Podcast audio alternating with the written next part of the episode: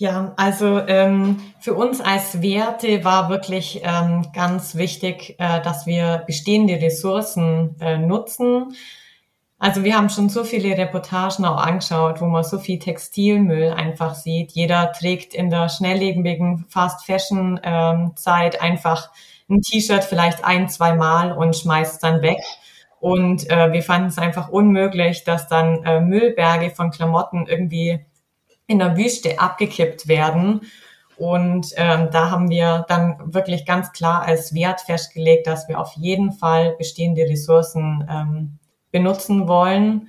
Und ähm, ja, was auch sinnvoll ist, weil wir ersticken sonst irgendwann mal im Müllberg und wir müssen das auf jeden Fall dringend reduzieren für unseren Planeten. Das Einzige, was ich ergänzen kann, ist an alle, an alle da draußen, äh, Fair Fashion bewusst eine Chance zu geben.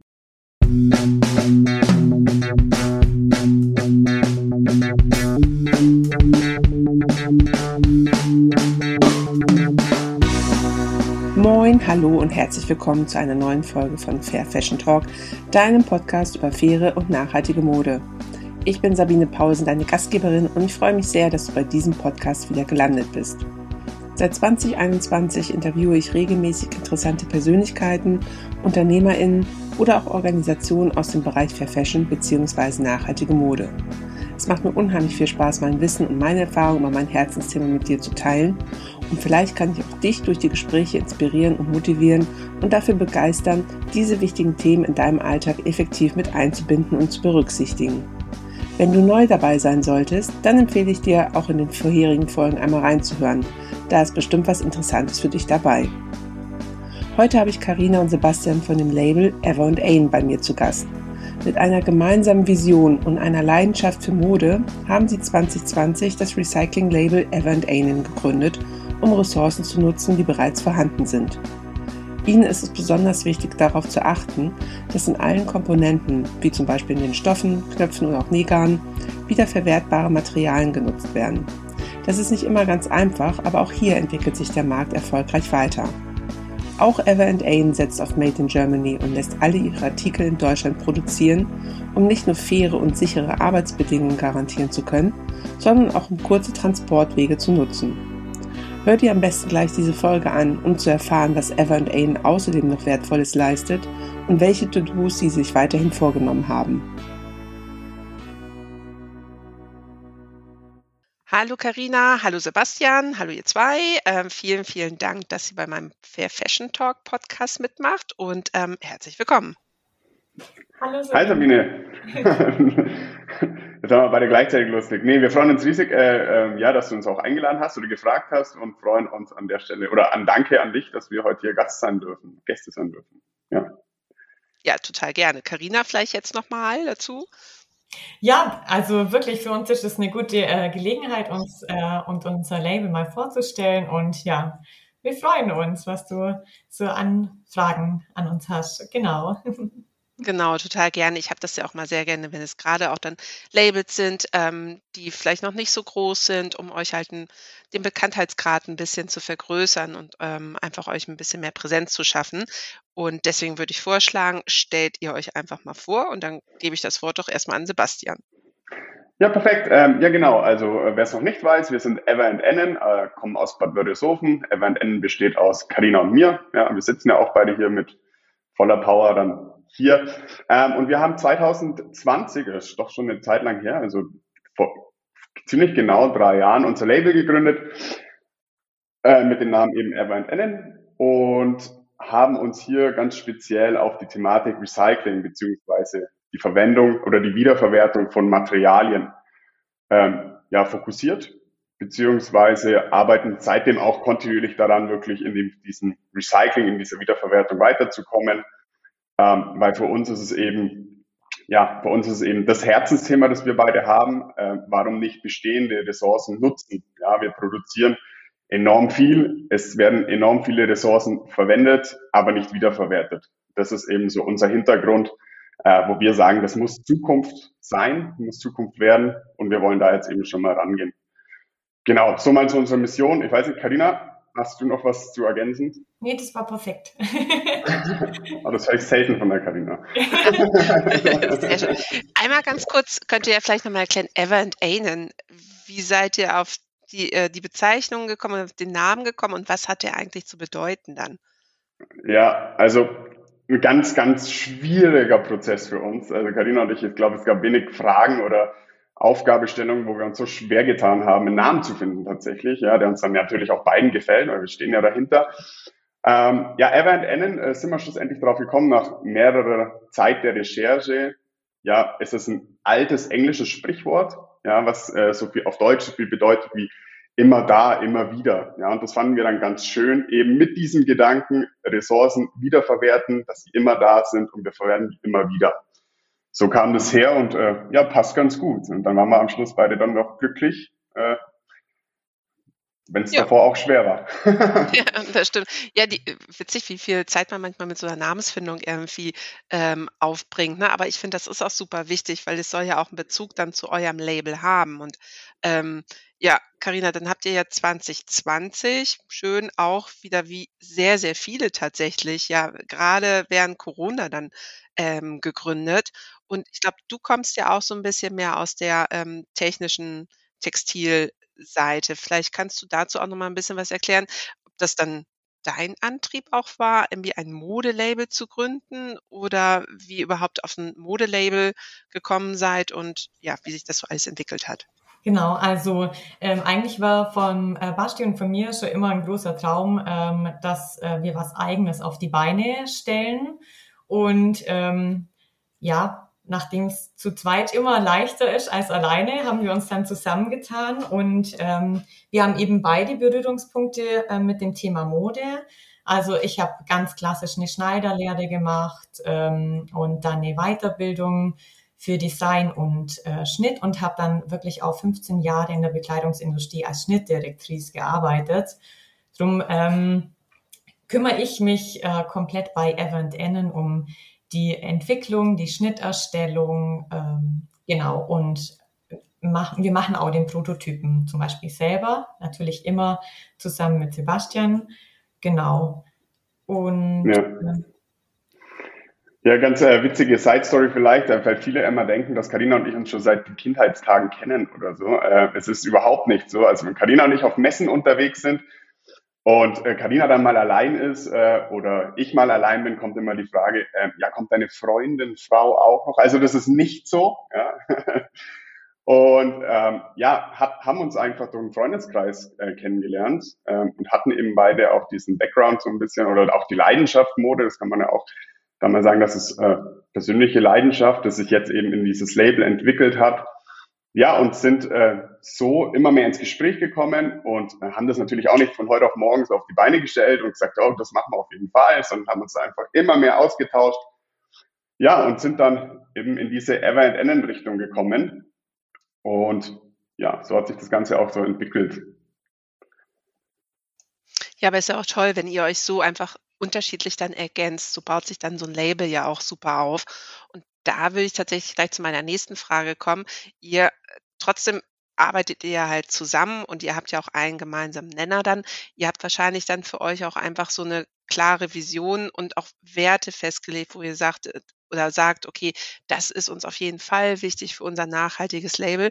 Davon wollen wir auch gar nicht abweichen. Wenn ihr die mal teilen könntet mit den ZuhörerInnen, das wäre super.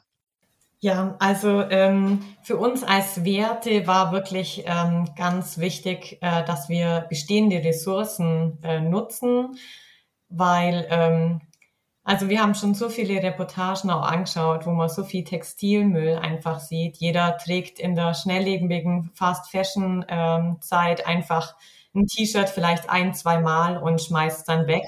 Und äh, wir fanden es einfach unmöglich, dass dann äh, Müllberge von Klamotten irgendwie in der Wüste abgekippt werden. Und ähm, da haben wir dann wirklich ganz klar als Wert festgelegt, dass wir auf jeden Fall bestehende Ressourcen ähm, benutzen wollen. Und ähm, ja, was auch sinnvoll ist, weil wir ersticken sonst irgendwann mal im Müllberg und wir müssen das auf jeden Fall dringend reduzieren für unseren Planeten. Genau. Genau, und ja, da auch nochmal, also von Beginn an gesagt, äh, als wir Evan Enden gegründet haben, war es immer so, dass wir gesagt haben, wenn wir was gründen, muss es auch nach, also in die nachhaltige Richtung gehen, ja, beziehungsweise in der Nachhaltigkeit die Basis finden. Haben uns dann auch ein bisschen am Markt umgeschaut, ja, wie man das vorab ja gewöhnlicherweise auch macht. Was gibt's denn schon viel? Äh, wo ist Potenzial? Und sind dann eben auch auf das Thema Recycling gestoßen. Also war auch da war der Prozess nicht so, dass wir gesagt haben, wir machen sofort irgendwas mit Recycling, ja, sondern haben uns da wirklich in den Markt eingearbeitet, ähm, was auch sehr ähm, mühsam ist, weil Recycling, Wiederverwertung immer noch ein Thema ist, das enormes Potenzial hat, ja, äh, wo aber auch ähm, sich nur langsam ja, oder sich langsam was tut, wo einfach langsam Fortschritt zu erkennen ist. Ähm, genau. Und ob das dann so klug war am Anfang, sich für Recycling zu entscheiden, ähm, haben wir uns schon öfter gefragt. Ähm, Im Nachhinein sagen wir ja, weil es ist das Thema, das einfach auch äh, die Zukunft mitgestalten muss ähm, weil wir eben nicht unendlich äh, Ressourcen, wollte ich schon sagen, Ressourcen haben, ja, und darauf das Ganze besteht. Ähm, was als Wert auch noch hinzukommt, vielleicht, äh, hinzukommt, vielleicht ganz spannend auch für die Hörenden, Zuhörenden, ist das Thema Made in Germany. Äh, Wer es noch nicht weiß, ist, wir produzieren alle unsere Modelle in Deutschland. Ähm, auch das, also das war tatsächlich ein Kriterium oder ein Wert, den wir von Anfang an gesetzt haben und gesagt haben, wir produzieren nirgends anders.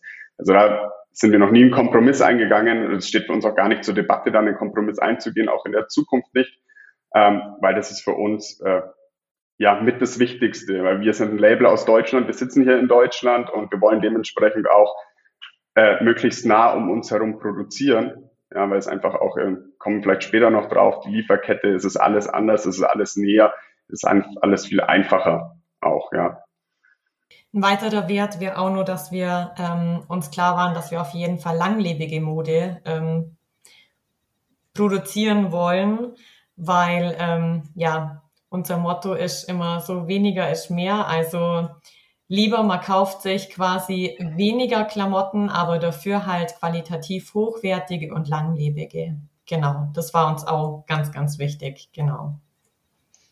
Ja, das sind auch super wichtige und tolle Punkte, finde ich auch. Und Made in Germany habe ich tatsächlich jetzt äh, total unbewusst gemacht, aber ihr seid jetzt dann die dritte Folge schon, ähm, wo es um Made in Germany tatsächlich geht. Also die anderen beiden Folgen, die jetzt vor euch schon ähm, online waren, wird auch produziert in Deutschland und man sieht dadurch finde ich dann ja schon, dass also ich möchte es nicht als Trend bezeichnen, aber eine andere Tendenz einfach, ähm, die man halt nutzt, weil sie ist ja auch da. Ähm, aber viele, glaube ich, immer noch so im Hinterkopf hatten, ach, oh Gott, in Deutschland produzieren und so, das ist ja viel zu teuer und das geht ja gar nicht und ach nein, ähm, aber es ist ja machbar irgendwie. Und genau, Karina, wie du sagst, wenn man halt eher auch in die Richtung schaut, okay, ich kaufe mir etwas, was langlebig ist, dann gebe ich dafür auch ein bisschen mehr Geld aus, als irgendwie ein T-Shirt für 2,99, was ich sowieso dann nach der ersten Wäsche irgendwie entsorgen kann oder so, ne? Absolut. Sehr schöne Tendenz, wenn die beiden Folgen vor uns dann auch sich mit Made in Germany beschäftigen, ja. weil es sei ja lange Zeit gab es da ja so gut äh, wie nichts. Oder ein bisschen übertrieben. Doch bleibt man dabei, so gut wie nichts. Die Tendenz steigt, ein schöner Trend. Ja. Absolut. Ich möchte jetzt aber gleich nochmal zu euren recycelten Stoffen zurückkommen, weil den gleichen Gedanken hatte ich halt auch, wo ich ähm, als du das eben so erwähntest mit den Stoffen und dass es am Anfang halt echt recht schwierig war, weil ähm, das hört man ja leider immer wieder. Es, ist, es gibt noch nicht so viele Möglichkeiten, recycelte Stoffe herzustellen, ähm, weil es einfach viele Mischqualitäten gibt. Es gibt nicht so viele Monoqualitäten. Ihr macht ja auch oder versucht ja auch recycelte Zutaten einzusetzen. Da ist die Entwicklung ja auch noch sehr, sehr, glaube ich, am Anfang. Ähm, aber ihr habt da ja auch einen tollen Partner gefunden, mit dem ihr zusammenarbeitet. Und ähm, das fände ich ganz schön, Karina, wenn du da vielleicht ein bisschen was drüber erzählen könntest.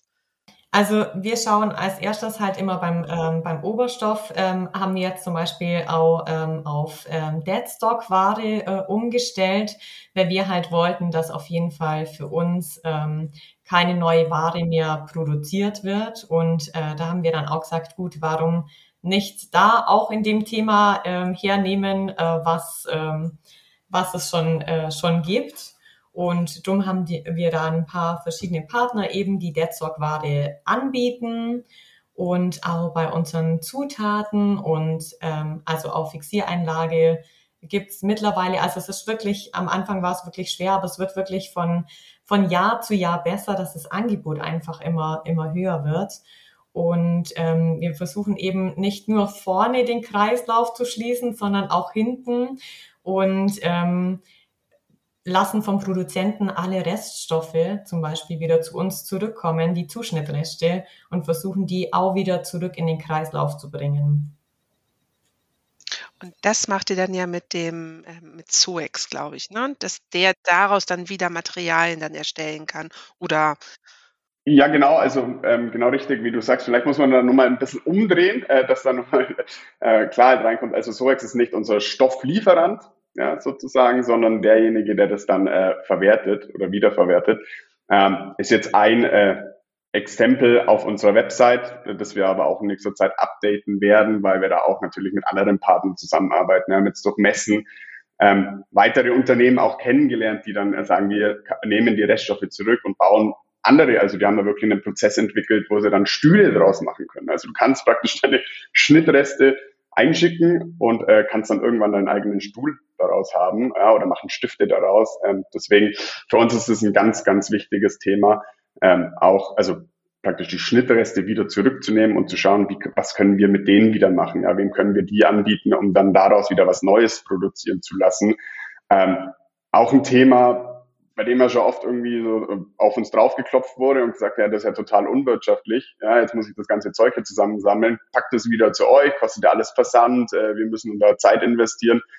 Aber, also im Endeffekt, was heißt unwirtschaftlich, aber viele, die gesagt haben, das ist totaler Schwachsinn, das macht keiner. Ja, dann macht es halt keiner, aber wir machen es. Ja, wir machen es, weil uns das wichtig ist. Ähm, und äh, wir machen das auch dann, wenn für uns dann am Ende des Tages vielleicht natürlich da mehr finanzieller und auch mehr Zeitaufwand dahinter steckt, aber da kommen wir nicht drum rum.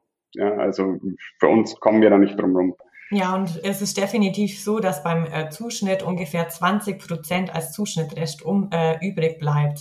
Und 20 äh, Prozent ist eigentlich ziemlich viel für das, dass es dann einfach wieder weggeschmissen wird. Und äh, da war uns wirklich ganz, ganz wichtig, dass wir das wieder, wieder verwerten und wieder in den Kreislauf zurückbringen. Genau. Aber sind da eben gerade auch nur an verschiedenen äh, Optionen dran, wie man es ähm, noch schöner in den Kreislauf bringt. Aber es ist ja auf jeden Fall schon mal eine Option, finde ich. Und man darf sich von solchen Äußerungen, finde ich, auch nicht beirren lassen, weil irgend, wer meckert ja immer und irgendwas ist dann ja immer. Also ähm, ich hatte euch ja auch, glaube ich, äh, die Frage so ein bisschen gestellt mit ähm, recycelte Stoffe. Das ist ja auch mal so ein Thema aus PET-Flaschen. Ähm, das ist ja auch mal so ein bisschen der Kritik, weil man dann sagt, na ja, man nimmt dann die PET-Flasche aus ihrem eigenen Kreislauf heraus. Ähm, wie steht ihr dazu? Habt ihr genau, ich hatte, glaube ich, auch noch gar nicht gefragt, äh, geht ihr nur auf recycelte Baumwolle oder nutzt ihr auch recyceltes Polyester? Ähm, was habt ihr da so in der Auswahl? Also wir verwenden, ähm, wir schauen natürlich immer, dass wir bevorzugt ähm, recycelte Naturfasern verwenden.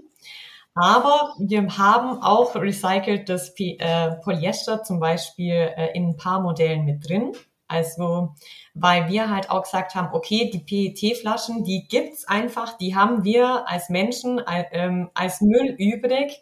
Und äh, bevor man sie jetzt halt gar nicht mehr äh, verwertet, ähm, ja, haben wir gesagt, gut, also wir setzen sie in gewissen Dingen ein, aber sind natürlich auch bestrebt, äh, immer auf die Naturfaserbasis zu gehen, was natürlich im Recyclingbereich manchmal noch ein bisschen schwierig ist, weil das Polyester oder der Polyesteranteil natürlich auch zur Langlebigkeit ähm, beiträgt. Das darf man immer nicht vergessen und uns ist Langlebigkeit halt auch äh, wichtig. Genau. Und äh, mittlerweile, ich weiß, dass es sehr umstritten ist, auch wegen, wegen den Mikroplasmen im Meer. Die wollen wir natürlich nicht ähm, fördern. Ähm, was wir aber ganz, ganz gut finden, dass es ja auch mittlerweile äh, für die Waschmaschine zum Beispiel so einen Filter gibt, der die Mikroplasmen rausfiltert, weil im Endeffekt, ähm, ja, gibt so viele Klamotten, wo immer doch noch ein Polyesteranteil mit drin ist. Also ich glaube nicht, dass jeder in seinem Kleiderschrank einfach keinen Polyesteranteil drin hat. Also ich glaube, in irgendeinem Teil ist es immer ein bisschen drin. Also, aber wir versuchen es ja schon zu vermeiden und fokussieren uns immer auf recycelte Naturfasern. Genau. Genau, und haben das eben aus der Historie, weil wir eben sagen, es, nicht jeder Stoff ist auch für jedes Modell geeignet. Also ich kann nicht jeden Stoff für eine, für eine Hose nehmen, das für eine Bluse gut wäre. Und auch da mal auf die Materialzusammensetzung dann zu achten, weil wir sagen, ähm, es kann noch so ein toller Stoff sein, aber wenn der, in, äh, wenn der so schnell verschleißt, dass ich ihn nach viermal Tragen wieder wegschmeißen muss, ja, dann ist er auch nicht nachhaltig. Wo landet es dann wieder im Endeffekt im Müll? Ähm, deshalb ist ja klar, wie Karina sagt, kann ich absolut bestätigen, der Fokus geht natürlich auch bei uns immer mehr auf die recycelten Naturfasern, aber immer mit dem Hintergrund, dass wir auch eine sehr hochwertige Qualität anbieten möchten, ja, um die Langlebigkeit herzustellen und dann dementsprechend auch wirklich das ja mit gutem Gewissen im Sinne der Nachhaltigkeit, sage ich mal, verkaufen zu können und wissen, dass die Leute einfach lang Spaß dran haben, lang Freude am Tragen haben. Kennst du schon Yesango, The New Fair? Das ist unser Online-Shop für nachhaltige Produkte. Mit Yesango möchten wir nachhaltigen Brands eine weitere Plattform bieten, ihre Geschichte zu erzählen und dir wertvolle nachhaltige Produkte vorzustellen. Du findest neben Fair Fashion, nachhaltigen Schmuck, Schuhe, auch innovative und kreative Home- und Lifestyle-Artikel. Wir legen sehr viel Wert auf Transparenz und daher ist es uns wichtig, dir die Marken und deren Produkte mit interessanten Informationen vorzustellen und dich somit bei deinem bewussten Konsum zu unterstützen. Das ein oder andere Brand hast du vielleicht auch schon einmal in einem Interview in meinem Podcast gehört. Schau doch einfach mal vorbei. Vielleicht findest du bei Yesango dein neues Lieblingsbrand. Den Link findest du in den Show Notes. Aber der Recycling-Bereich entwickelt sich ja auch immer weiter. Also die Stoffhersteller sind da natürlich auch dran. Ähm, wie kann man Naturfasern noch besser, noch haltbarer äh, recyceln? Also da tut sich schon was, aber halt auch, ja, langsam. Genau, langsam, aber weil die Nachfrage vielleicht einfach auch dann noch nicht da war. Und jetzt kommt sein, ihr dann zum Beispiel als Brand und sagt, Mensch, wir brauchen aber und wir möchten und so. Und gut, und ihr habt natürlich mit den Deadstock-Materialien habt ihr dann ja auch nicht immer so die freie Auswahl, was ihr nehmen könnt. Ne? Das ist dann ja auch mal noch so die Sache. Und ja, klar, auch als kleines Label könnt ihr nicht irgendwelche ähm, großen Mengen dann abnehmen. Ihr habt dann ja manchmal nur eine kleine Stückzahl oder eine kleine äh, ja, Metrage, die ihr abnehmen wollt für eure Kollektion. Ähm, da seid ihr natürlich dann auch immer ein bisschen eingeschränkt in der Auswahl der Materialien ne? und ähm, müsst dann das nehmen, was vielleicht dann gerade verfügbar ist. Jetzt kommen wir gleich mal zur Kollektion, nämlich, das ist ein schöner Übergang. Ähm, genau, wie sieht das bei euch mit der Kollektionsplanung aus? Das ist ja auch immer so ein Thema. Habt ihr eine Frühjahr-Sommer-Kollektion? Habt ihr noch irgendwelche Zwischenkollektionen oder sagt ihr, nein, wir machen etwas, was auch das ganze Jahr einfach tragbar ist und ergänzen vielleicht nur ab und zu mal? Ähm. Genau, also da kann äh, gern, ja, da kann gern ich ähm, äh, mal einsteigen. Karina ergänzt dann ganz mit Sicherheit, wenn ich irgendeinen Schwachsinn erzähle. Aber das wird äh, hoffentlich nicht der Fall sein. Genau. Ähm, ganz klassisch sind wir gestartet mit äh, zwei Kollektionen. Ähm, also praktisch mit einer Kollektion, haben zwei geplant gehabt, eine früher Sommer, eine Herbst-Winter. Ähm, haben dementsprechend die Materialien ausgewählt. Ähm, dazu muss man vielleicht verstehen oder dazu sagen, ähm, dass es, wie du jetzt erwähnt hast, Sabine, das nicht immer ganz einfach ist. Also wir können jetzt nicht sagen, oh, wir wollen den, den Stoff. Ja, das funktioniert mit unseren Recycling-Kriterien gar nicht. Ja, was äh, funktioniert nicht für eine Mindestabnahmemenge, was wirklich auch die letzten Jahre, ich will jetzt nicht dieses Corona geschuldet in den Worten, jetzt hab, äh, in den Mund nehmen, jetzt habe ich es trotzdem gemacht. Aber es hat sich einfach an der, ja, in der letzten Zeit, in der sich in der Welt viel verändert hat, sage ich mal, auch für uns viel verändert, was ähm, Stoffbezug oder Materialbezug äh, betrifft.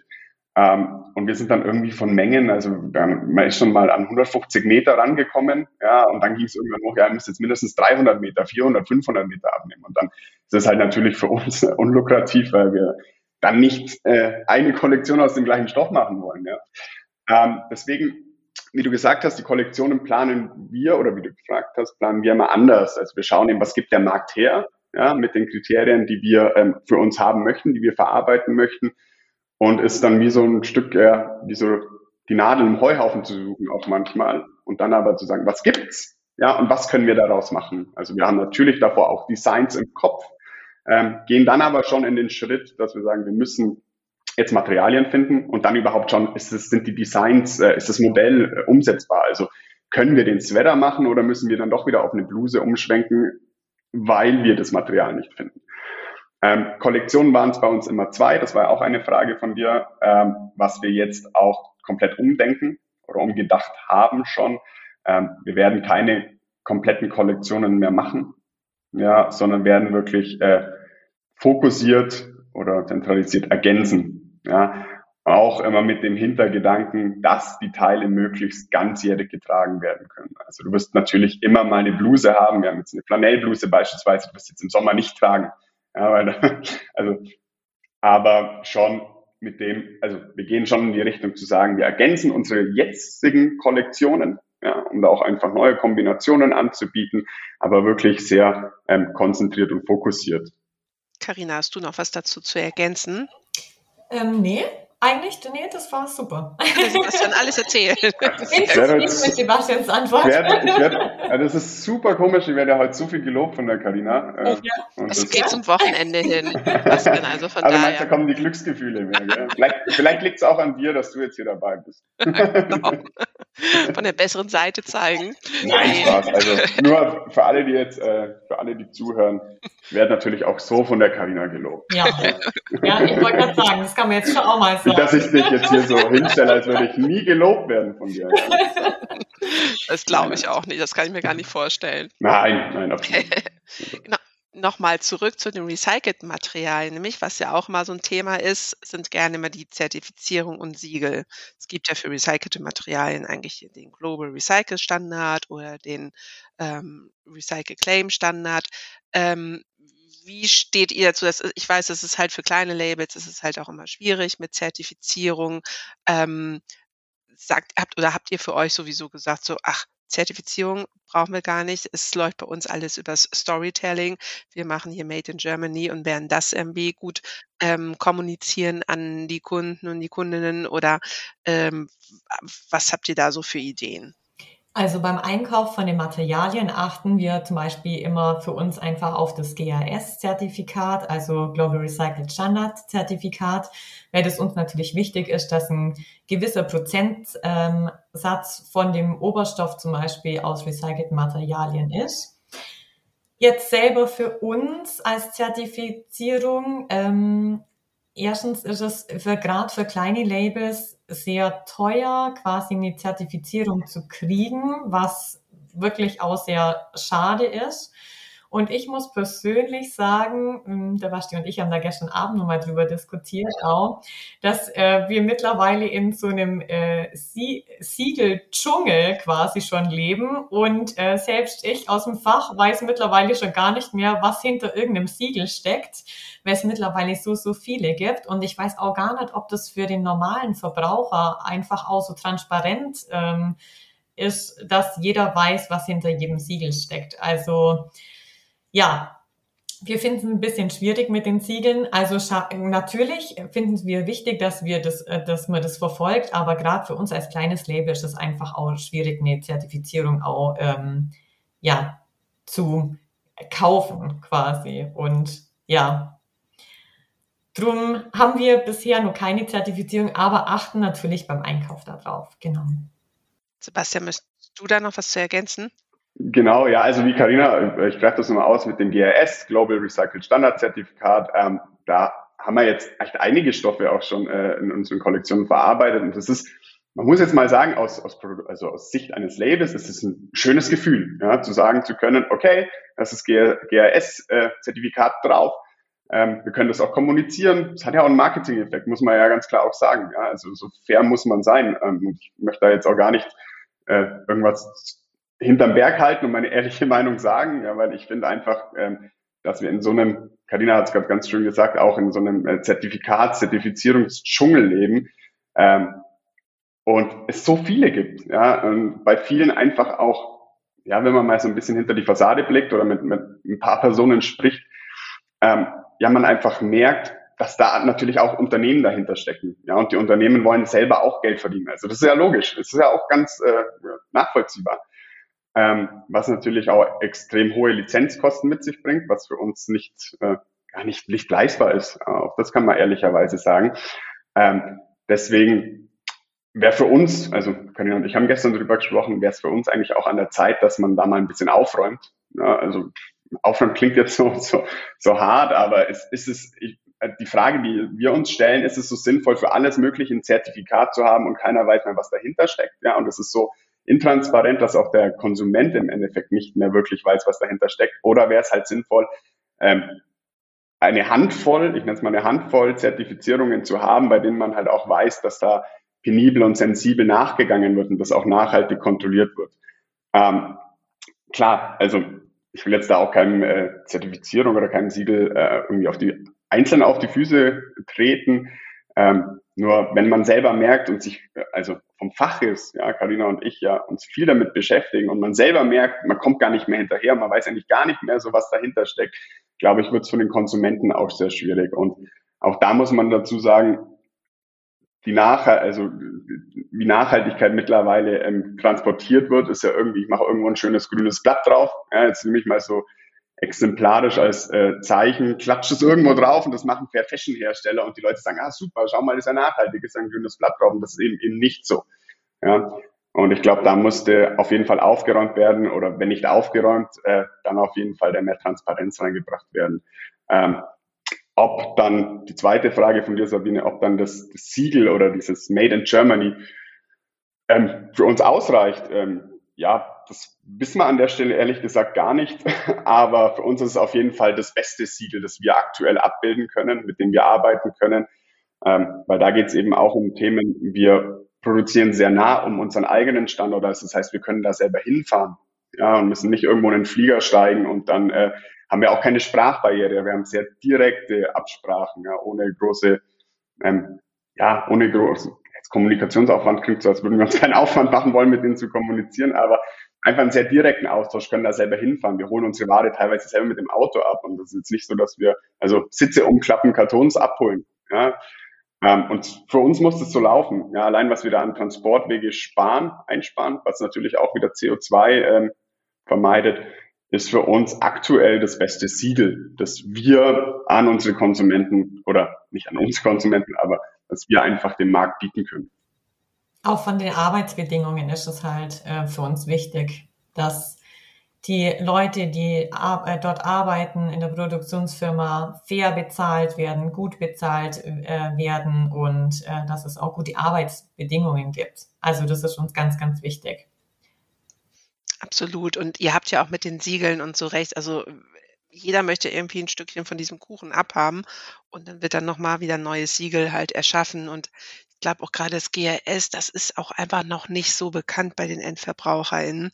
Also GOTS Ökotex Standard 100, obwohl ich den auch, ja, weiß ich immer nicht so ganz, ähm, also GOTS ja, Ökotex 100 ist halt auch so ein bisschen nicht fragwürdig, aber es bildet halt auch nicht so viel ab. Es Teil des Produktes halt einfach. Aber das sind so die bekanntesten. Aber ich denke halt dann auch wirklich, ähm, bevor man sich dann mit etwas auditieren lässt, was der Endverbraucher, die Endverbraucherin eh nicht so richtig kennt, dann lieber einfach über Storytelling dann kommunizieren und ähm, äh, oder die Kunden, die Kundinnen, die können sich ja teilweise gar nicht da so richtig schlau drüber lesen, über die ganzen Zertifizierungen und dann so eine kleine Geschichte oder ihr habt ja auch ein kleines Video bei euch auf der Webseite, dann guckt man sich das lieber mal kurz an und dann kriegt man, glaube ich, da manchmal einfach schon viel, viel mehr Input, äh, wie es bei dem Label läuft, äh, mehr Transparenz als vielleicht mit einem Siegel dann oder mit einem Zertifikat. Genau, was, ähm, jetzt möchte ich mal einen Schlenker machen zum Thema Kreislaufwirtschaft. Das ist ja auch momentan so in aller Munde. Ihr macht es ja auch schon, indem ihr halt recycelte Materialien benutzt, die wieder in den Kreislauf reinkommen. Ähm, habt ihr noch andere Ansätze, weil es ist ja auch immer so gerne das Thema bei der Kreislaufwirtschaft, ähm, Reparatur, ähm, einen Reparaturservice anbieten, vielleicht, dass man Sachen ausleiht oder ähm, vermietet oder oder. Habt ihr darüber auch schon mal nachgedacht, wie ihr dieses Thema noch mehr bei euch mit einbinden könnt? Sebastian? Ja. Ja, ja, also äh, erstmal vielleicht Shame on me, weil ich, ja, Karina und ich haben da echt schon tatsächlich vor längerer Zeit drüber gesprochen ähm, und ich habe sie nicht ausgearbeitet, eingepflegt. Also wir wollen in Zukunft auch einen äh, äh, Reparaturservice anbieten, weil wir haben die Möglichkeit, ähm, Karina ist ja von der Pike auf gelernte Herrenschneiderin, ja, ähm, hat sich dann natürlich auch weiterentwickelt zur Schnittdirektrice. Äh, also wir haben dieses Know-how, die Sachen auch wirklich zu reparieren, selber bei uns. Ja, und das ist ja auch, was uns sagen wir so ja nicht auszeichnet, aber was wir halt einfach gut können. Wir können alles ja, bis zu unserem Prototypen auch immer selber machen. Das heißt, bei uns findet alles statt, bis auf dann die Endproduktion oder die Vervielfachung. Ähm, deswegen, ja, also so ein, ein, guter Punkt, ein Wunderpunkt jetzt aktuell bei mir. ähm, wir wollen auf jeden Fall ähm, einen Reparaturservice anbieten, weil ja auch das wieder das Thema ähm, Kreislauf, du sprichst es an, aber auch einfach Langlebigkeit. Ja, so kann ich das ähm, dem Modell einfach nochmal, ich nenne es ein neues Leben schenken oder das Leben verlängern.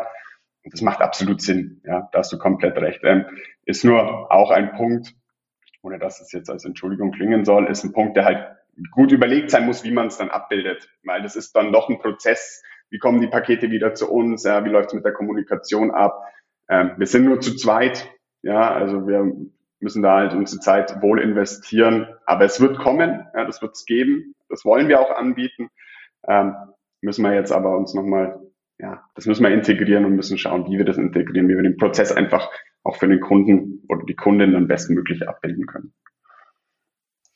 Absolut. Nee, aber bietet sich ja wirklich bei euch auch an, weil ihr auch, also nicht nur, dass Carina das machen kann, ihr könntet ja auch vielleicht größere Sachen sogar in eure Produktionsstätte bringen und das reparieren lassen oder ähm, das ist ja, sind ja wirklich kleine Wege einfach bei euch dann, ne?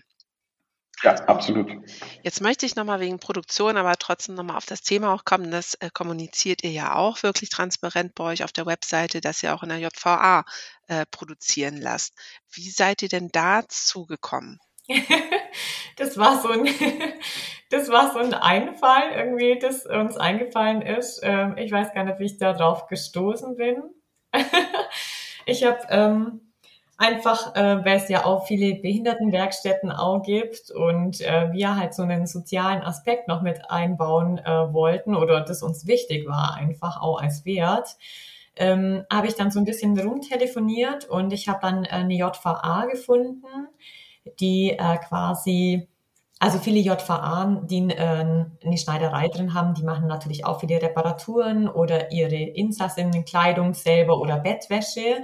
Und ich bin aber auf eine JVA gestoßen, die ähm, den Insassinnen anbietet, eine Schneiderlehre zu machen.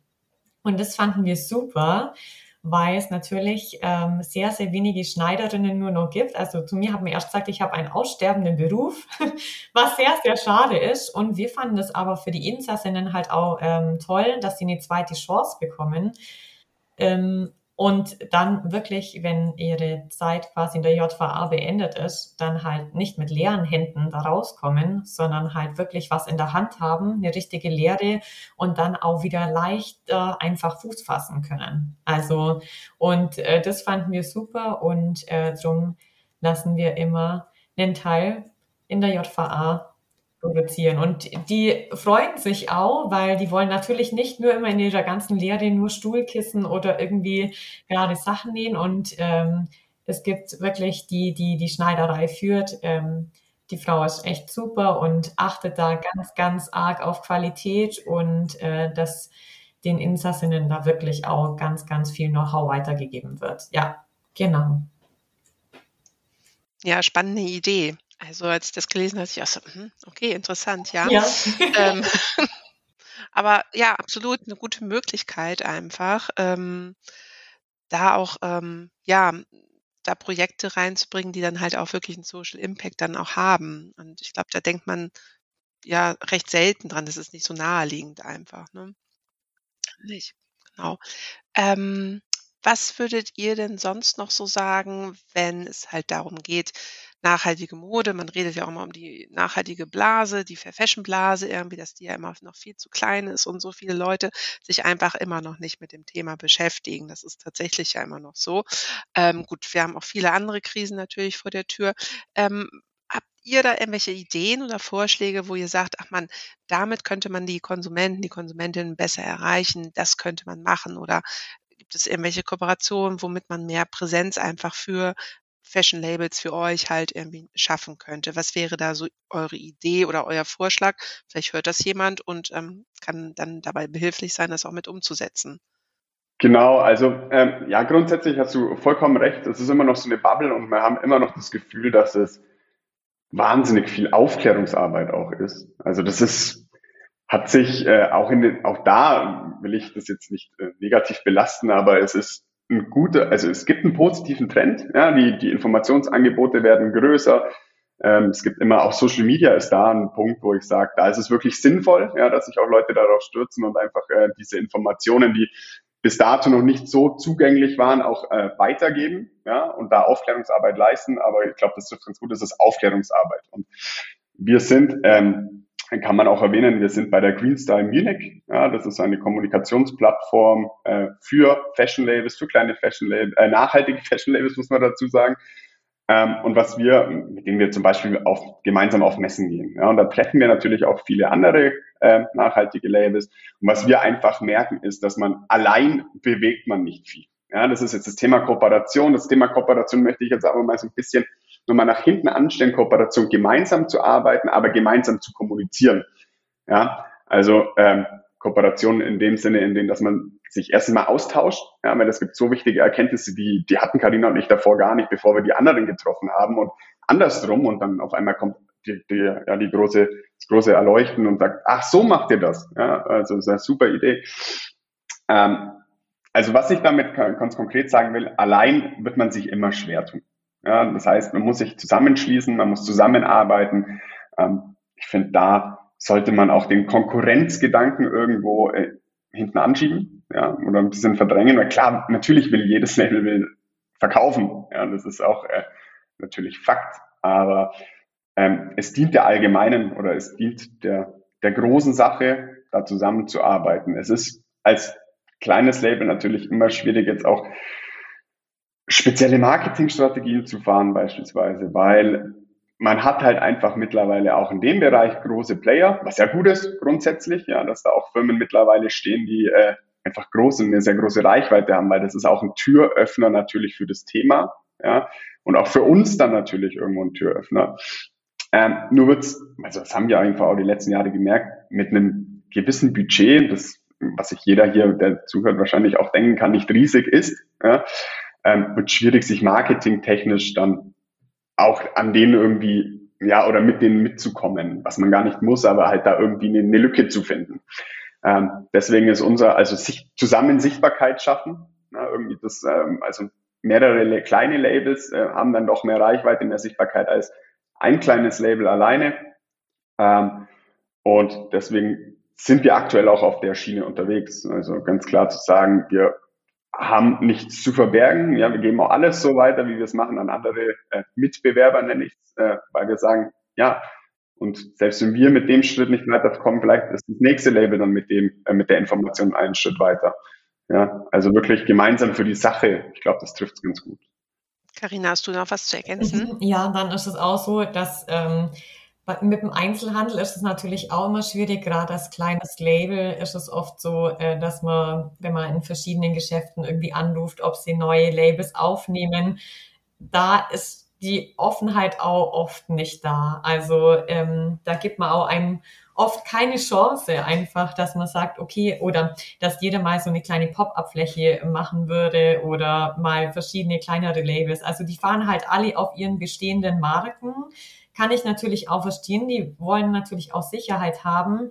Aber ähm, ja, da finde ich es auch gut, dass die auch offener wären einfach ähm, ja für die kleinen äh, Slow Fashion äh, Labels, weil das gäbe ja den Slow Fashion Labels auch natürlich Sichtbarkeit und ähm, ja, da finde ich oft, dass der Einzelhandel da nur ein bisschen ja was eine Schippe drauflegen könnte, sage ich jetzt mal so. Mm, ja, da sind die dann so ein bisschen risikoscheu dann ja, einfach. Ne? Genau.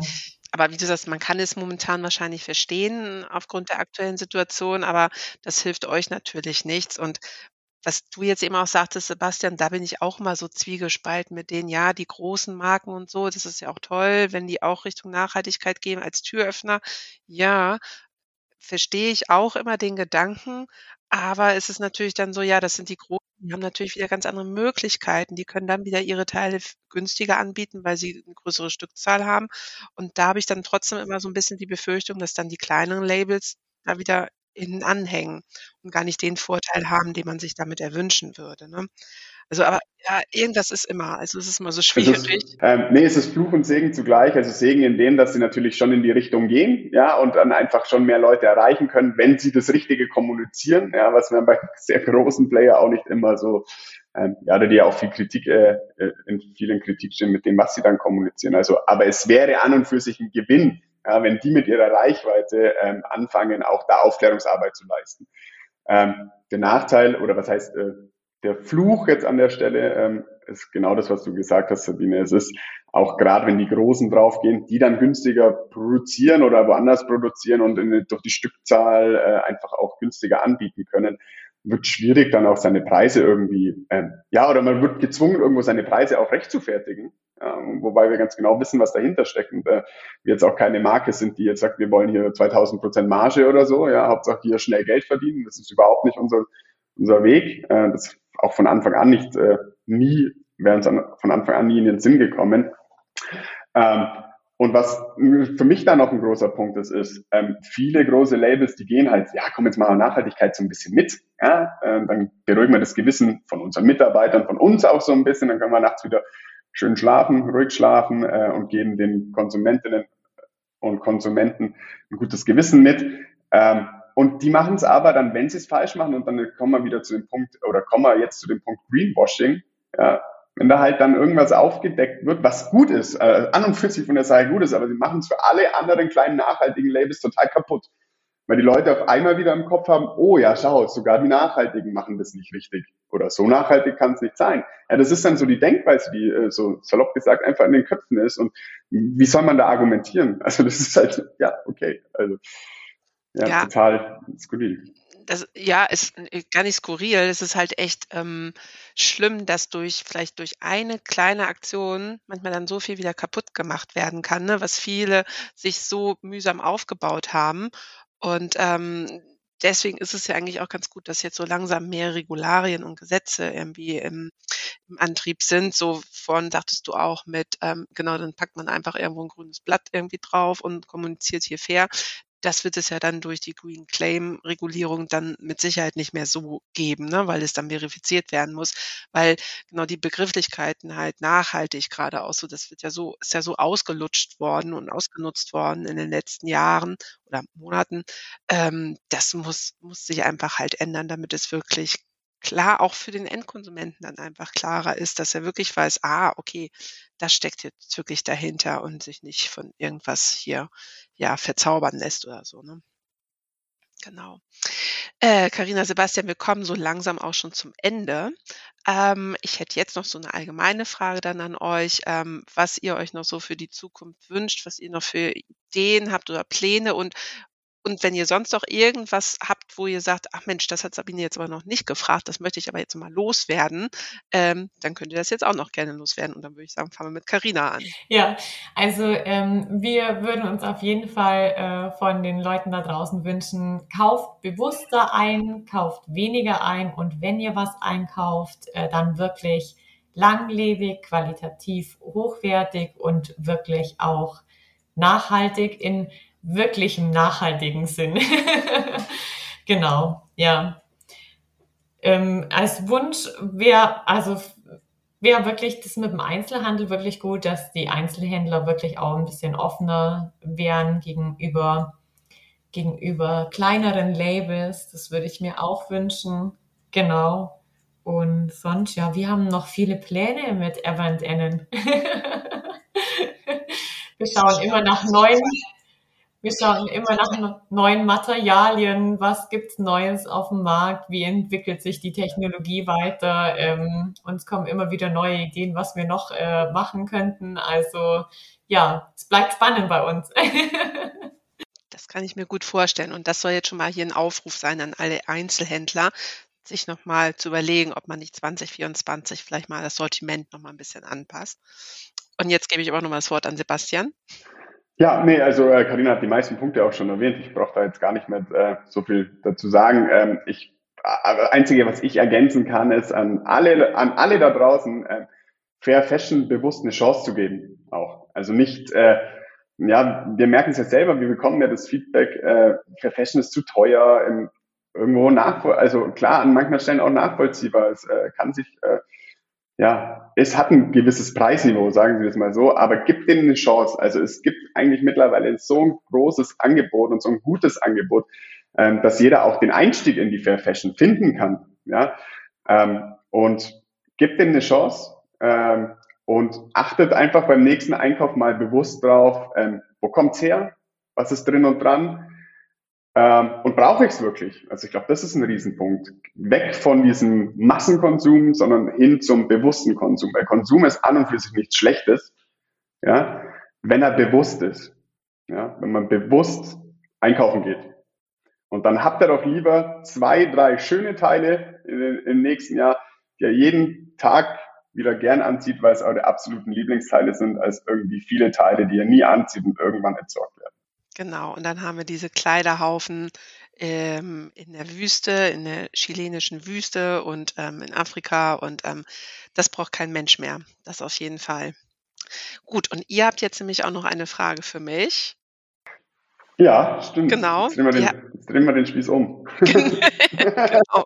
Das ist sehr gut. Dann rück mal raus. Also ihr habt sie auch schon vorher mit mir geteilt. Danke auch dafür. Aber jetzt sag sie einmal bitte.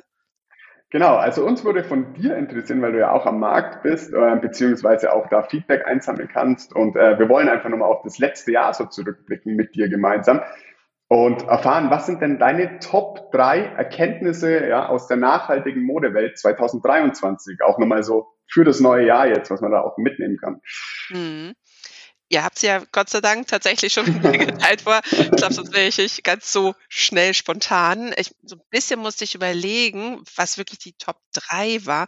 Es gibt natürlich super viele Erkenntnisse und ähm, ich musste eben schon mal so schmunzeln zwischendurch, weil ich dachte, ja, äh, das war meine Top 1, Top 2, Top 3. Also wir haben Themen eigentlich schon angesprochen, aber ich wiederhole sie auch gerne nochmal, weil das muss man ja auch immer. Also Top 1 war bei mir halt auch Kooperation halt bilden Wirklich, weil man schafft es nicht alleine. Man muss besten immer mit mehreren zusammen an den Zielen arbeiten, die man sich halt vorgenommen hat. Das ist super wichtig. Also ich war zum Beispiel letztes Jahr auf der ähm, Fashion Changers Konferenz in Berlin und da hatte der ähm, Marian von Dawn Denim einen Aufruf auch gestartet, weil er hat ja auch eine eigene Fabrik in Vietnam und wollte halt dort mit anderen Marken halt das Thema ähm, existenzsichernde Löhne halt auch umsetzen.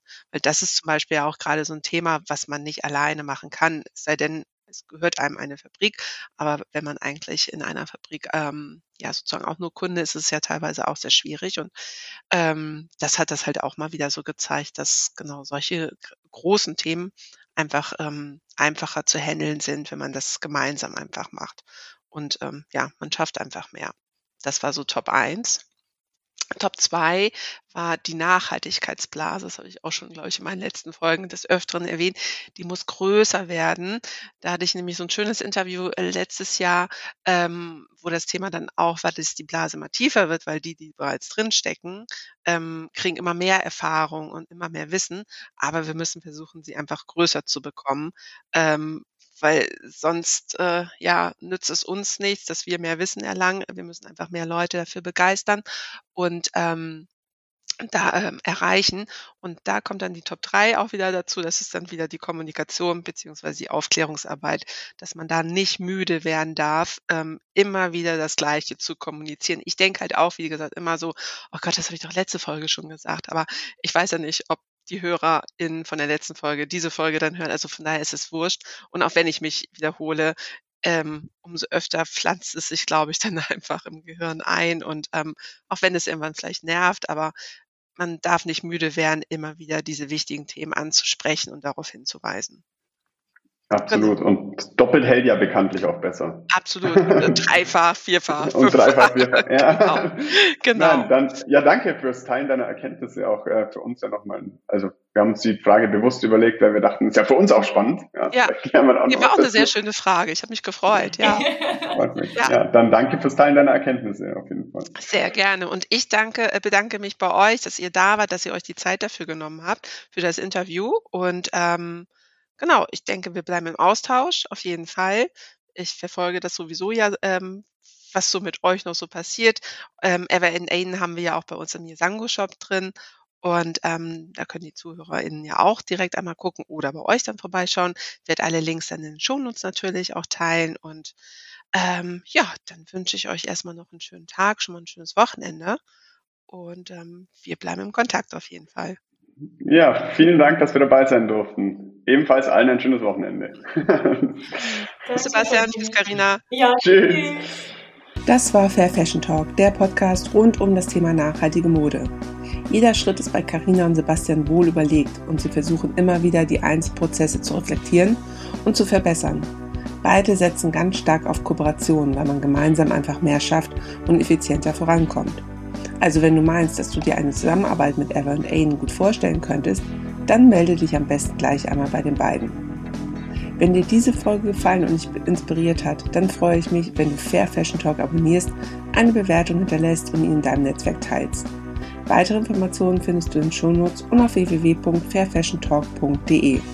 Hast du Fragen oder auch Anregungen, die mir dabei helfen, den Podcast weiterzuentwickeln und noch interessanter für dich zu gestalten? Dann melde dich sehr gerne bei mir. Ansonsten hören wir uns bei der nächsten Folge wieder. Ich freue mich drauf.